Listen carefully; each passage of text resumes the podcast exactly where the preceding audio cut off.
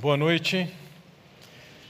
É um privilégio pararmos por um tempo, podemos ter esse tempo de contemplação, de reflexão em cima da, da pessoa de Deus, do seu caráter, das manifestações de bondade que nos incluem com Sua misericórdia dentro do seu plano.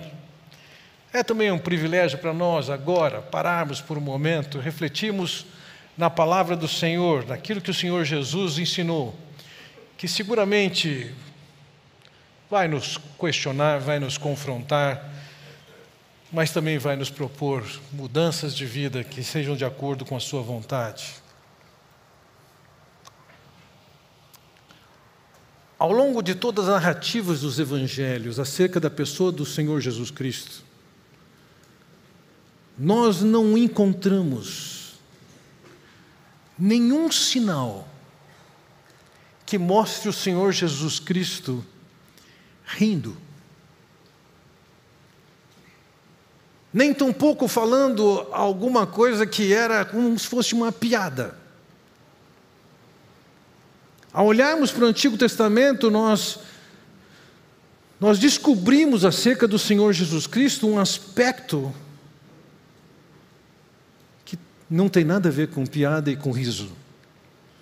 O profeta Isaías, que falando acerca da crucificação de Cristo, ele disse: Foi desprezado e rejeitado, homem de dores, que conhece o sofrimento mais profundo.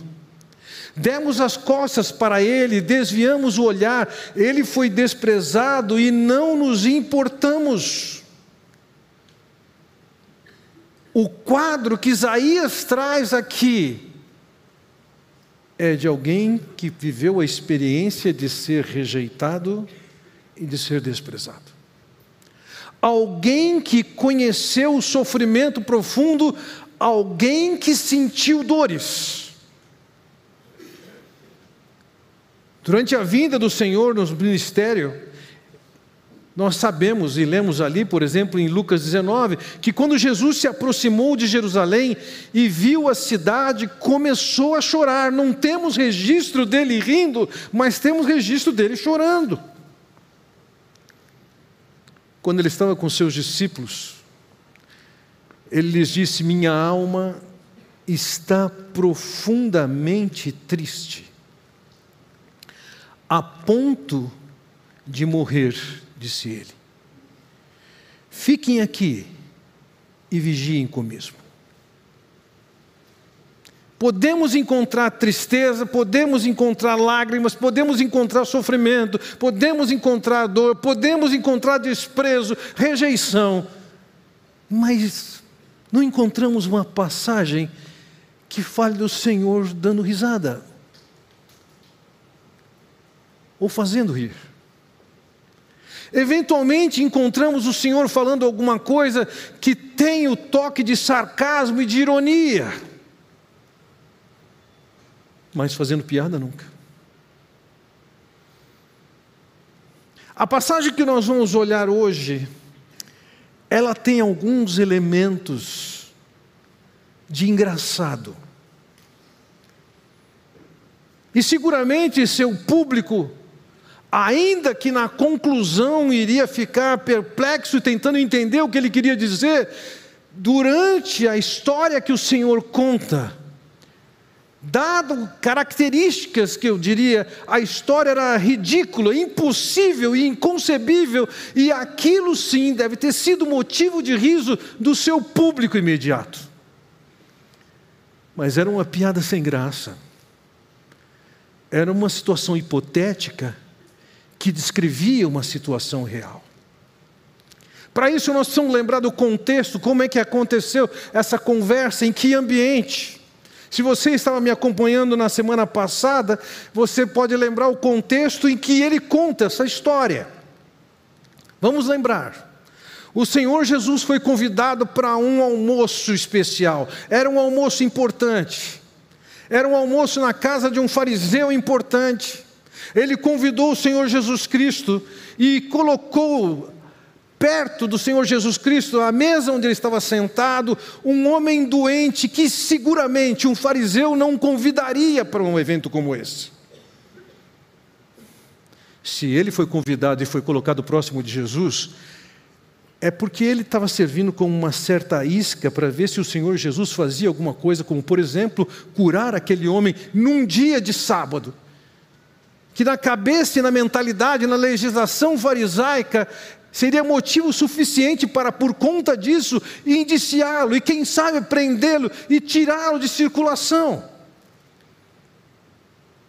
O Senhor aceitou aquele convite, faz algumas perguntas, as pessoas não sabem o que responder, ele cura e depois ele começa a abordar e confrontar aquelas pessoas. E num dado momento ele confronta, e a parte final da passagem que nós vimos na semana passada, ele confronta o fariseu que era o, o promotor daquela festa, o anfitrião. E o Senhor Jesus tem a leitura de que aquele homem fazia aquele evento para promover os seus e na expectativa de que oportunamente outra pessoa importante fizesse um banquete como aquele e também o convidasse. Era o típico evento em que era usado para autopromoção e promoção mútua.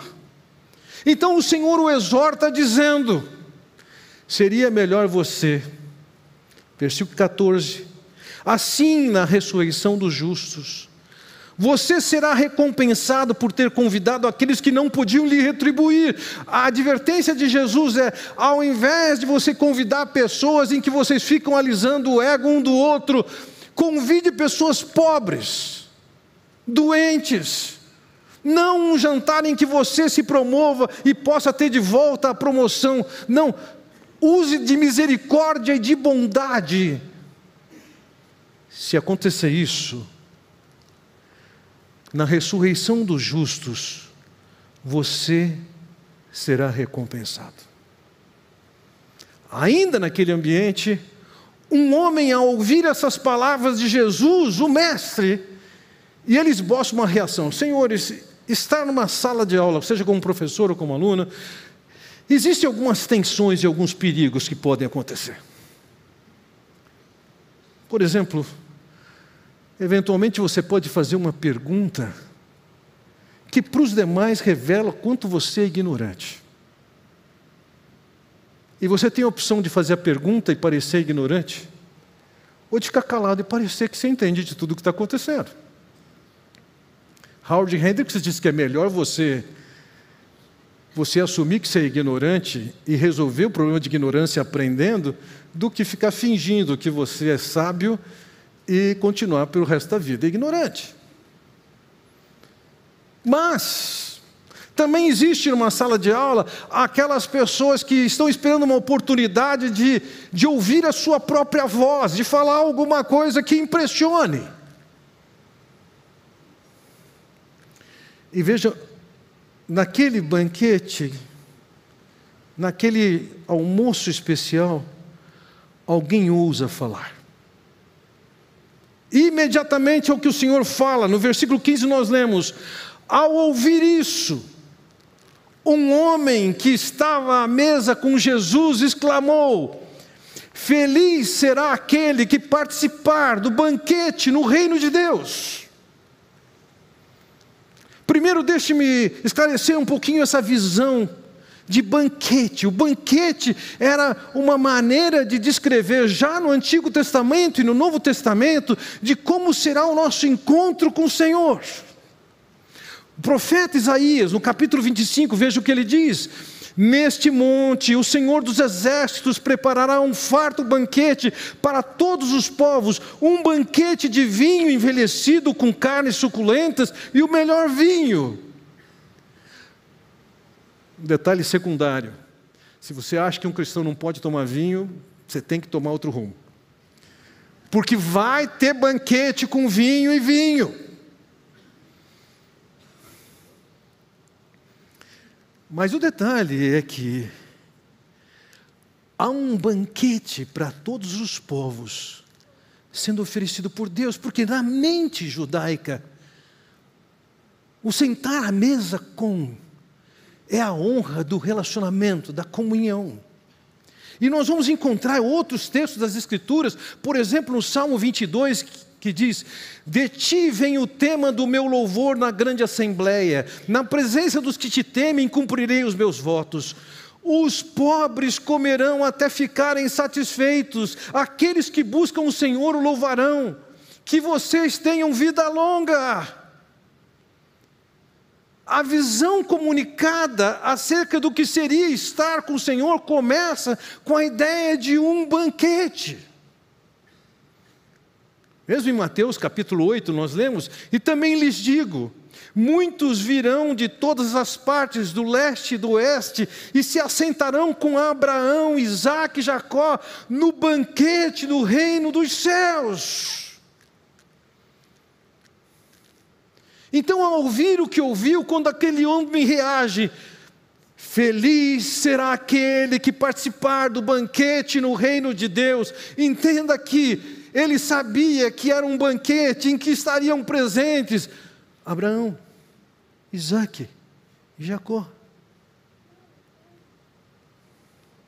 A mente de um judeu, de um fariseu daqueles dias, era o seguinte: nós somos nós somos descendentes deles. Em João 8 nós lemos, mas somos descendentes de Abraão, disseram eles. Nosso pai é Abraão, declararam eles. Então, aquela frase em que ele diz: Feliz será aquele que participar do banquete no reino de Deus. Ainda que a declaração fosse verdadeira, existia um pressuposto nós que somos descendentes de Abraão, estaremos sentados à mesa com Abraão diante de Deus. Eles tinham convicção de que pelo fato de que eram herdeiros da promessa de Abraão, que estariam naquele banquete. Então, quando ele diz: "Felizes, felizardos, bem-aventurados são aqueles que vão participar da mesa", ele está dizendo: "Nós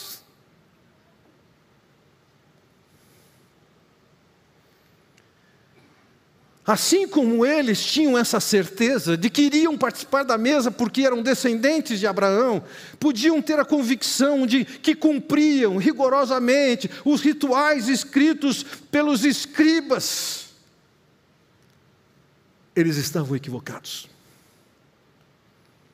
A certeza e a fé eles tinham, mas eles estavam equivocados. Certeza e fé não significa que a pessoa está salva e no caminho certo. Muitas pessoas estão acreditando na sua religiosidade, no fato de frequentar a igreja, de ser filho de pessoas que são crentes, no fato de que nunca fez mal para ninguém, etc, etc. A nossa visão é que nós somos melhores do que efetivamente nós somos. Estou convencido disso. Certa ocasião, o que era, quem era considerado o criminoso número um, procurado pela polícia americana, ele foi parado por um policial que pediu a sua, a sua licença de motorista e ele pegou a arma, deu um tiro no policial, que caiu ao chão. Saiu do carro, pegou a arma do policial, descarregou no policial e fugiu para a casa da sua namorada. Lá na casa da namorada, ele trocou tiros com a polícia e ele morreu nessa ocasião. E no bolso do seu paletó tinha uma nota escrita por ele dizendo o seguinte: Por trás dessa minha aparência fria tem um coração bondoso que é incapaz de fazer o mal a quem quer que seja. Ele não se via como mal. Ele se via como alguém que era bom e incapaz de fazer mal a quem quer que seja. Nós sempre vemos melhor as nossas possibilidades e nossas condições e quem efetivamente nós somos.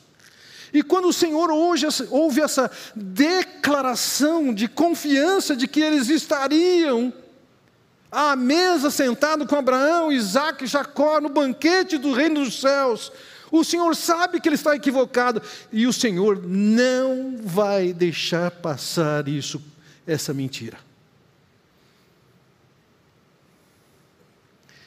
ele vai tirar essa ilusão nesse banquete, nesse almoço com aquelas pessoas.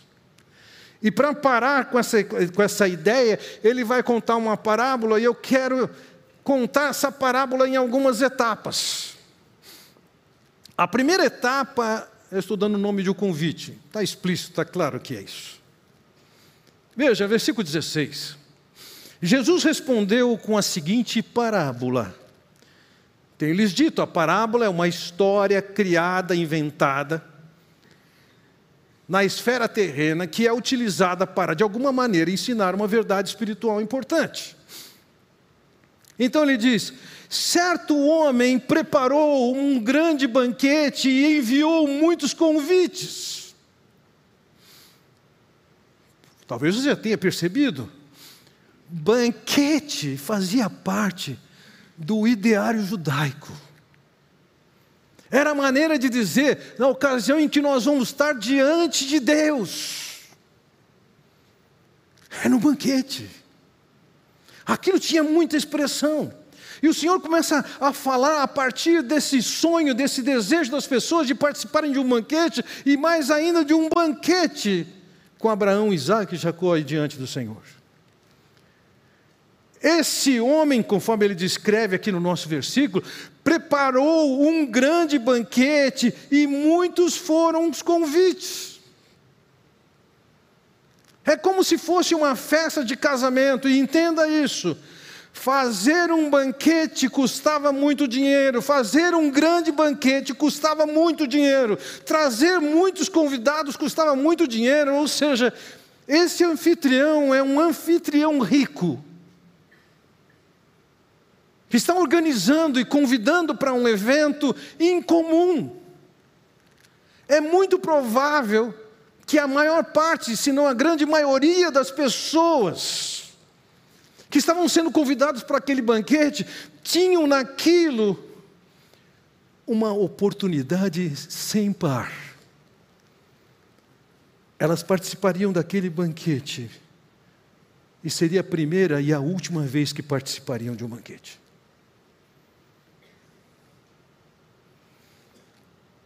Vejam, o texto nos diz aqui: certo homem preparou um grande banquete e enviou muitos convites. O que, que era esse convite? Esse convite era uma espécie do que nós temos hoje, o save the date, mas sem o date. Naqueles dias, eles não estavam tão preocupados com, a, com essa medição de tempo, dia específico a hora específica. Isso não fazia parte da preocupação do homem do primeiro século. Mas ele está dizendo o seguinte: vai ter uma oportunidade, vai ter uma ocasião, você é um convidado, você virá a esse banquete. E seguramente todas as pessoas que receberam esse convite deveriam ou estavam encantados com o convite e, confirmar a sua presença. Ainda que não soubessem a hora, ainda que não soubessem o dia, não importa, isso é secundário. A vida deles não é como a nossa, que está cheia de coisa marcada na agenda, horários a serem cumpridos, etc. Não, eles tinham flexibilidade completa, eles eram conduzidos pela oportunidade, pela ocasião, e não por uma agenda com um calendário com horas marcadas.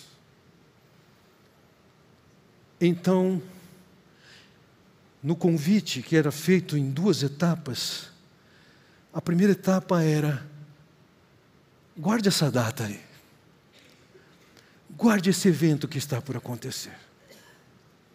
Por quê? Organizar um evento como esse naqueles dias era bastante complexo.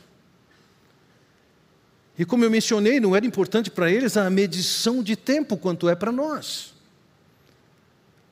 quando as coisas estivessem encaminhadas e tivesse mais claro quando é que aquilo iria acontecer, amanhã, por exemplo, vinha a segunda parte do convite. Versículo 17. Quando estava tudo pronto, mandou o seu servo dizer aos convidados: Venham, o banquete está pronto. No primeiro convite era feito um convite geral, significa vai ter um evento assim, você é um convidado. As pessoas tinham a oportunidade de confirmar a sua presença, e quando elas confirmavam a sua presença, ainda que não tivesse definido quando é que era, dia e hora, elas confirmavam: nós vamos estar lá. Isso era alguma coisa comum a acontecer naquela sociedade. Aquilo era um privilégio e tanto. Talvez alguns de vocês tenham podido assistir, os mais velhos, ah, acho que Festa de Babette, um filme que não é recente, em que ela prepara um banquete sofisticado para aqueles seus convidados. Era um privilégio para eles. Eu diria para você que Estar num banquete como aquele é como se você hoje fosse convidado para uma festa de casamento, aí fica a dica aqui para as noivas presentes, de participar de um casamento num lugar como esse. Imagina, noiva, você é tão criativo, olha só que ideia. Isso aqui é na ilha de Capri. Você chega na ilha de Capri, você tem a oportunidade de ser conduzido por um barquinho como esse, na maré baixa, e vai chegar nessa gruta azul. E imagina que a gruta azul foi reservada para você, noiva. Uau! E tem um detalhe: você só consegue entrar ali na maré baixa. Se a noiva atrasou, perdeu. Seria fantástico.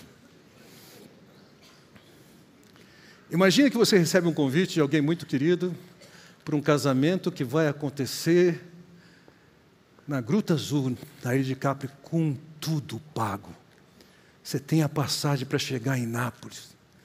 Em Nápoles você pega o barco que o leva até a ilha de Capri, na boca da Gruta Azul, e você é levado para dentro, tudo pago. Você olha na sua agenda e fala: Hum, mas eu tenho esse problema. Que problema o quê? Não, mas você tem que trabalhar. Não, mas eu vou faltar. Mas se for faltar, você vai perder o emprego. Se eu perder o emprego, eu já fico por lá direto.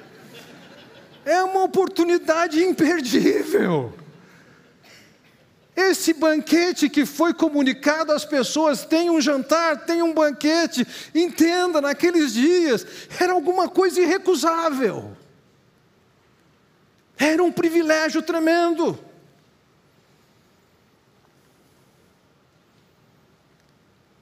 Veja, o Senhor usa essa linguagem também em Mateus 22, quando ele diz: O reino dos céus pode ser ilustrado com a história de um rei que preparou um grande banquete de casamento para seu filho.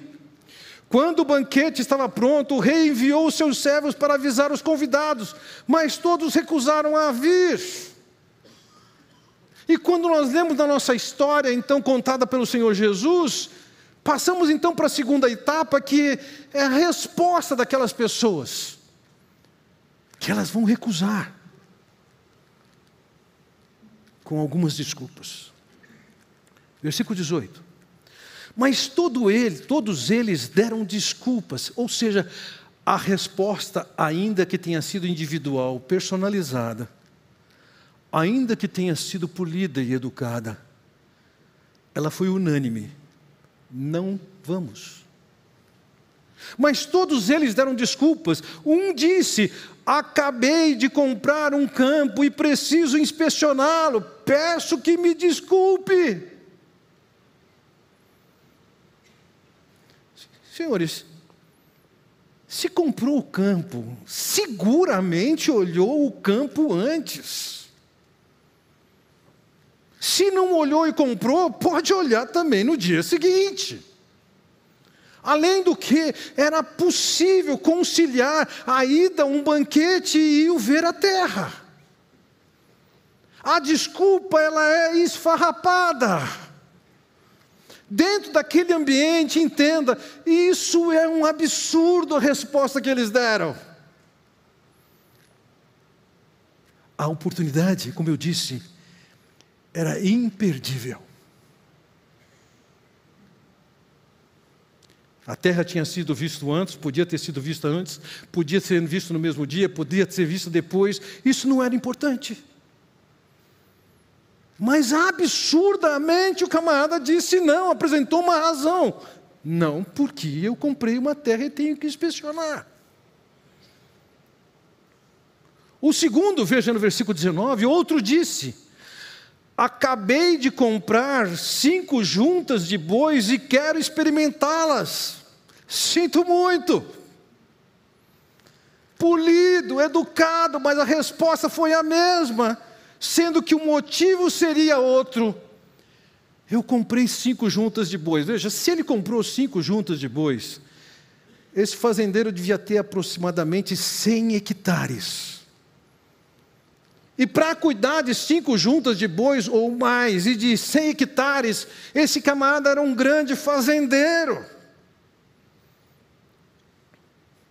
Anos atrás eu estava sentado no hall de um hotel onde eu estava pregando e um senhor se aproximou de mim, sentou-se, muito educadamente chegou ao meu lado e disse: Posso me sentar aqui? Eu falei: Claro, fique à vontade. Ele falou: Lhe atrapalho se conversarmos? Falei, Não, vamos conversar. E eu perguntei para ele o que, que ele fazia da vida. Ele falou assim: Ah, eu, eu sou fazendeiro. Falei, e o que, que o senhor produz? soja, milho, algodão. Qual o tamanho da sua fazenda? E ele falou: 30 mil hectares. Eu não tinha ideia do que era isso. Chegando aqui na igreja, conversei com um amigo que é fazendeiro. Ele falou assim: Fernando, ele é dono de 1% da área agriculturável do país. Esse homem com 100 hectares era alguém poderoso. Ele não tinha que ir lá experimentar a junta de boi. Ele tinha funcionários. Ele tinha pessoas que trabalhavam para ele. Seguramente essas juntas de bois foram inspecionadas antes. Ele era um profissional, um, um empresário. E se elas chegaram, ele tinha gente para experimentar. Mas ele, ele educadamente, oferece uma justificativa esfarrapada para dizer que não vai. E seguramente os fariseus que estão ali presentes estão ouvindo essa história. Então, eles estão achando engraçado. Não é possível alguém deixar de ir para um banquete, seja por causa de um pedaço de terra que precisa ser inspecionada, ou uma junta de bois que precisa ser inspecionada. Mas o campeão de todos foi o terceiro. Ainda outro disse: Acabei de me casar e não posso ir. Você vai dizer, ah, ele estava na lua de mel. Vamos sair do nosso ambiente cultural e vamos ao, ao ambiente cultural do primeiro século. O que que um fariseu pensava sobre isso? Na lei judaica, sim, efetivamente, alguém que se casou no primeiro ano não ia à guerra.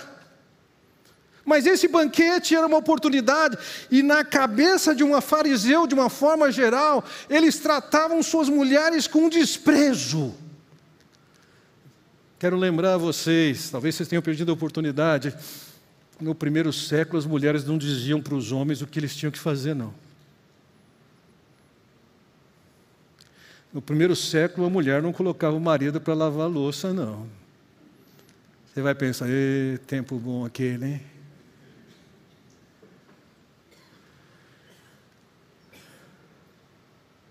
Na visão de um rabino da época chamado Hillel, ele dizia o seguinte: você pode se divorciar por qualquer motivo. Queimou o feijão, fora. Por qualquer motivo. A situação, a condição, a valorização da mulher era de desprezo.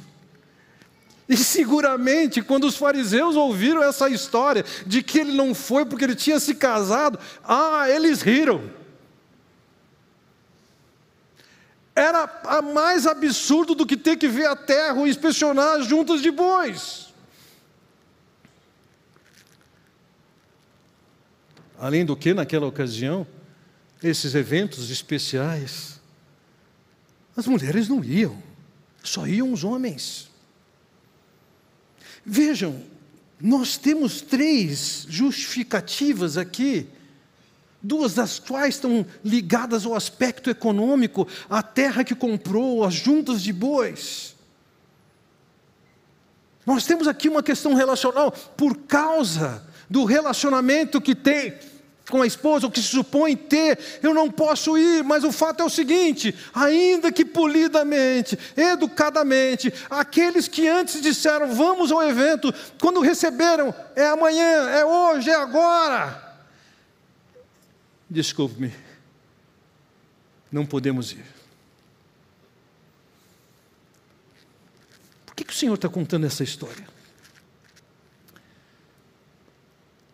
Via Abraão, Isaac e Jacó.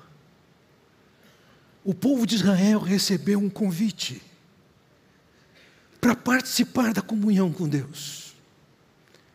Foi feito um convite, foi estendida uma promessa, foi feita uma proposta de uma aliança com Deus.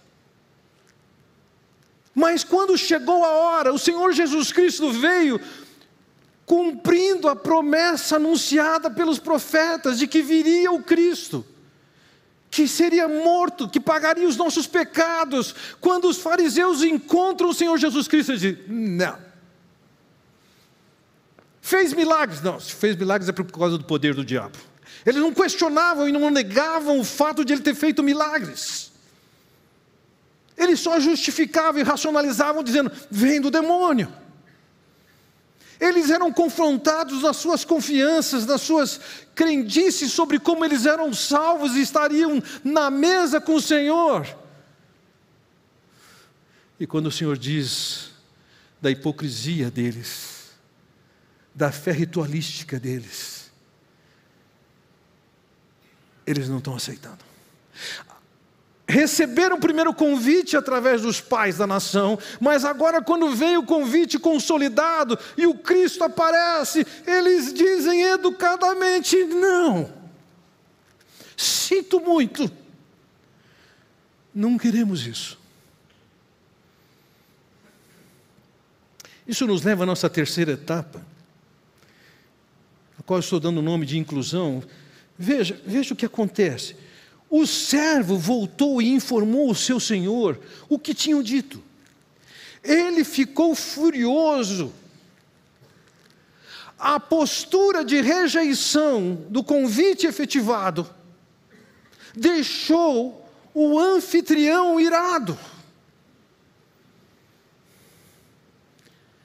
Certamente isso pediu um plano B.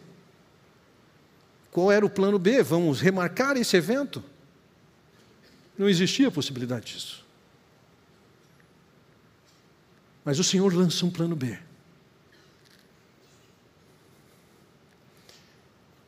Ele ficou furioso e ordenou: Vá depressa pelas ruas e becos da cidade e convide os pobres, os aleijados, os cegos e os mancos. Também, quando um fariseu ouviu isso, ele seguramente deu risada. Um banquete não era estendido para esse tipo de gente, pobre, aleijado, cego e manco. Na mente de um fariseu, esse, esses eram amaldiçoados. Eles não tinham direito de participar da mesa de um banquete de um rico. Mas é o que o Senhor fala. E quando eles escrevem que o Senhor estendeu o convite a esse demais, da cabeça de um fariseu, isso era absurdo. Um convite finíssimo não seria dirigido àquelas pessoas.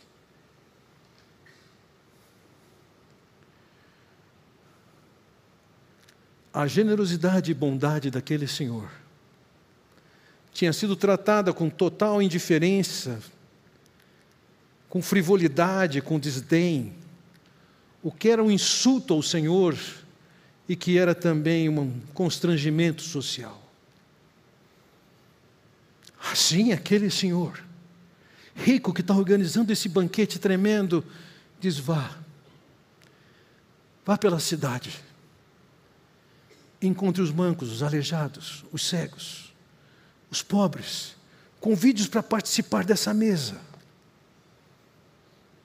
É agora a oportunidade.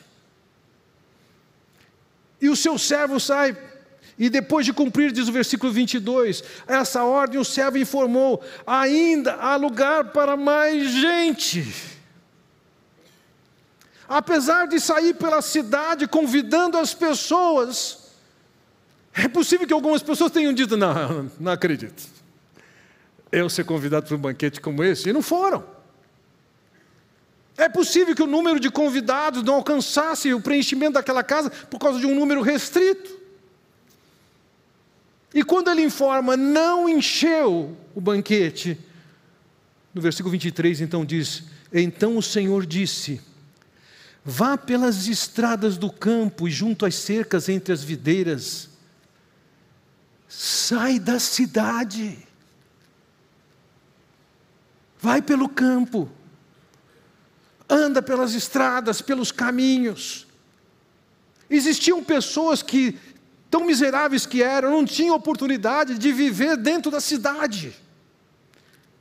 É possível que a pessoa construísse uma maneira de viver numa árvore, num arbusto. Pelas estradas existiam mendigos.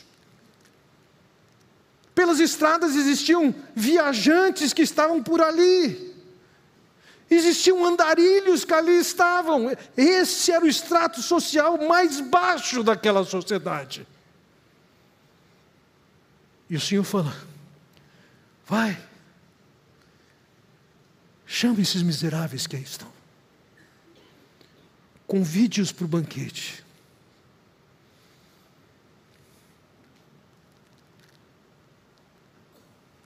O que, é que o Senhor estava ensinando? Vocês que são descendentes de Abraão, atenderam primeiro o convite feito aos pais. E quando foi a hora que eu cheguei, vocês pularam fora. Agora, quem não é descendente de Abraão, quem não faz parte do povo da promessa, gentios, pagãos, idólatras, pessoas que vocês consideram tão miseráveis, que jamais terão, estarão no banquete no reino dos céus, são esses que vão ser chamados, são esses que vão ser convidados, é para eles que são esses lugares. O que o Senhor estava dizendo é que ele estava ali ampliando a agenda, o raio do seu ministério. Na cabeça de um fariseu, ele só via sendo alcançado os descendentes de Abraão.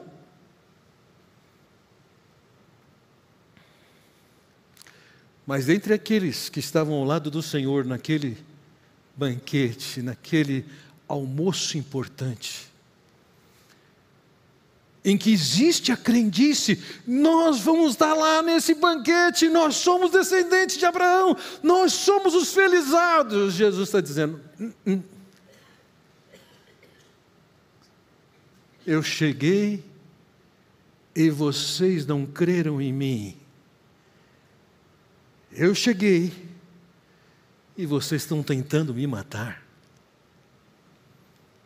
Veja, concluindo essa mensagem, então no versículo 24 lemos o Senhor dizendo: Porque eu vos digo que nenhum daqueles varões que foram convidados provará a minha ceia.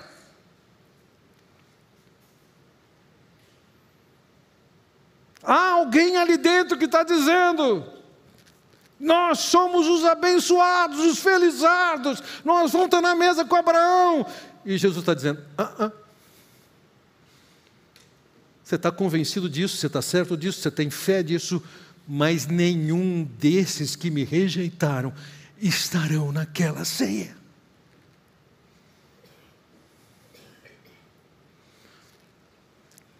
É curioso, observe que ele diz assim: está até aqui, ele está contando a história, está dizendo do, do homem rico que fez o banquete, dos seus convidados, tudo na terceira pessoa, na terceira pessoa do singular ou do plural, referindo-se a esse grupo, e repentinamente o Senhor dirige as suas palavras, o versículo 24: Porque eu vos digo. Ele está dizendo: Fariseu, eu estou falando com você. Você pode achar que você vai estar lá, não vai estar. Sua religiosidade não é suficiente. Sua moralidade não é suficiente. O que Jesus está dizendo é que essas certezas humanas, que não estão alinhadas com a orientação e com as determinações do Senhor, não são suficientes para colocar alguém diante de Deus. Quando o Senhor foi pregado, quando o Senhor foi anunciado, quando o Senhor se apresentou, eles rejeitaram. E o Senhor está dizendo: com isso não entrarão no banquete do reino dos céus. Ao contrário, aqueles que estavam fora, que ouviram a mensagem do Evangelho do Senhor Jesus Cristo, o Senhor estava dizendo para aquele povo: Eu vim a vocês, sou um enviado do Pai, e vou para aquela cruz, vou morrer pelos seus pecados. Quem crê será salvo. Fora daquela elite religiosa, também dentro da elite religiosa, houve quem entendesse essa mensagem e cresce fora daquela cidade, na esfera dos gentios e pagãos, nós seríamos o típico povo que jamais seria alcançado. Mas fomos convidados. Na condição dessa religiosidade farisaica, eles até podiam querer, poderão até manifestar: não, eu quero entrar. Vocês receberam o primeiro convite feito pelos profetas do Antigo Testamento comunicando a vinda do Cristo. Vocês estão vivendo comigo o segundo convite. Eu cheguei. E vocês estão rejeitando. O Evangelho lhes era apresentado e eles rejeitavam. Comprei um campo. Comprei uma junta de bois me casei. Sinto muito. Não posso ir agora. As desculpas trazidas por eles são desculpas recorrentes que até hoje nós encontramos e estão atualizadas. Ah, estou envolvido com a construção da minha casa nova, agora não tenho tempo. Ah, eu comprei um carro novo Agora não tenho tempo. Eu me casei, estabeleci um novo relacionamento, agora eu não tenho tempo. As desculpas daqueles fariseus ecoam ao longo dos séculos até hoje. Mas haverá um dia que, por mais que você diga, não, eu quero, não tem mais tempo. Em João capítulo 3, nós lemos assim: Quem nele crê, no Senhor Jesus Cristo, não é condenado, mas quem não crê já está condenado, porquanto não crê no nome do unigênito Filho de Deus.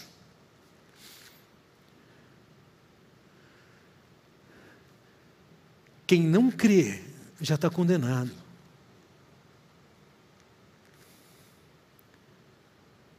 E veja, não está condenado por causa dos pecados, porque os pecados já foram pagos na cruz por Jesus.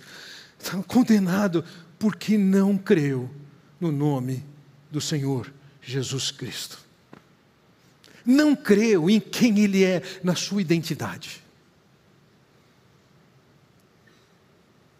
Versículo 36, então, ele diz: Aquele que não desculpe-me, aquele que crê no Filho tem a vida eterna, mas aquele que não crê no Filho não verá a vida, mas a ira de Deus sobre ele permanece.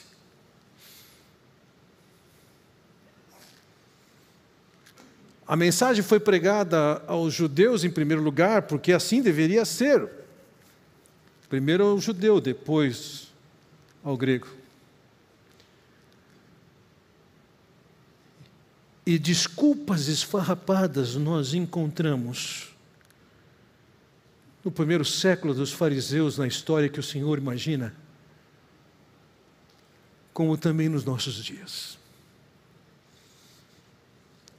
Eu não tenho tempo. Eu tenho uma, um campo, uma fazenda nova, uma terra que eu comprei. Eu tenho uma junta de boi, estou construindo a minha empresa. Eu comprei um carro novo. Eu estou num novo relacionamento. Isso é desculpa esfarrapada. O convite que o Senhor faz é irrecusável. É, uma, é um chamado para desfrutar do perdão, do acesso a Deus e da eternidade com Ele. Qualquer uma dessas desculpas é ridícula, é patética, é risível. Nesse aspecto, a história de Jesus, ela é risível. Mas na conclusão não dá para rir. Porque é uma tragédia.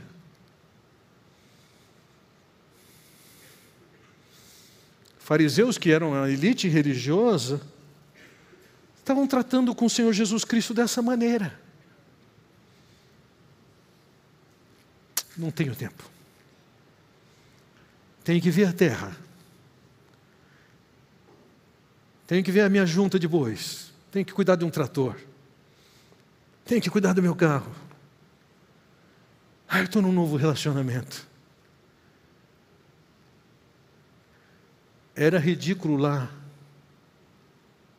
na boca dos fariseus, como é na sua boca hoje. O grande soberano Senhor é o Pai Celestial que estende a comunhão a todos nós. E qualquer resposta diferente de um sim, eu quero estar com Ele, não interessa o carro, o trator, a junta de bois, a terra, o campo, a minha casa, não interessa que eu estou num novo relacionamento, o fato é, Senhor, eu quero o Senhor. Fora isso, é patético, é trágico um pagão que trata esse assunto dessa maneira,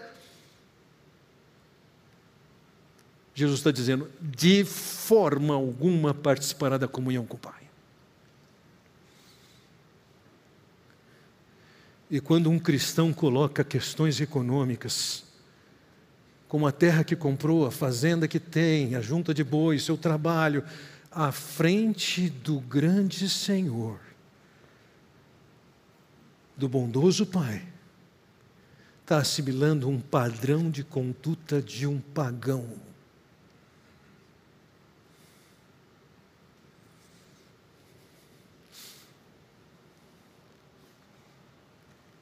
Quais são as justificativas para você não racionalizar seu compromisso com Deus?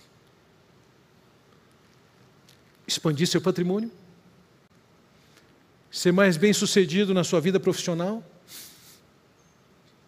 aumentar a sua produção no seu ambiente de trabalho. Algumas esposas, no, algumas demandas no seu relacionamento com a esposa.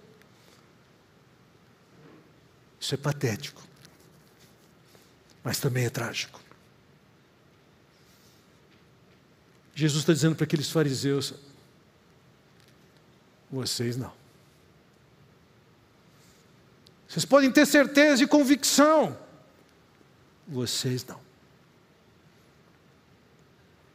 Quero convidá-lo a curvar sua cabeça. É bem provável, possível, que de alguma maneira você está sendo questionado com a sua atitude com Deus. Talvez adiando e deixando para uma ocasião oportuna o render-se a Cristo. Talvez você já tenha se rendido a Cristo, mas está se distraindo com aquilo que é absurdo, dando prioridade para aquilo que não tem prioridade. Ore a Deus.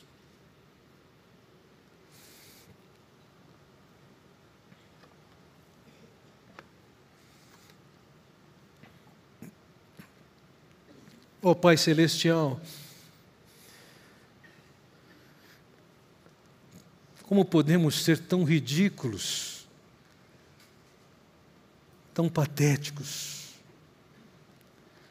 tão risíveis, dando respostas baratas para o Senhor para justificar um não compromisso, um não render-se, um não se entregar a Ti.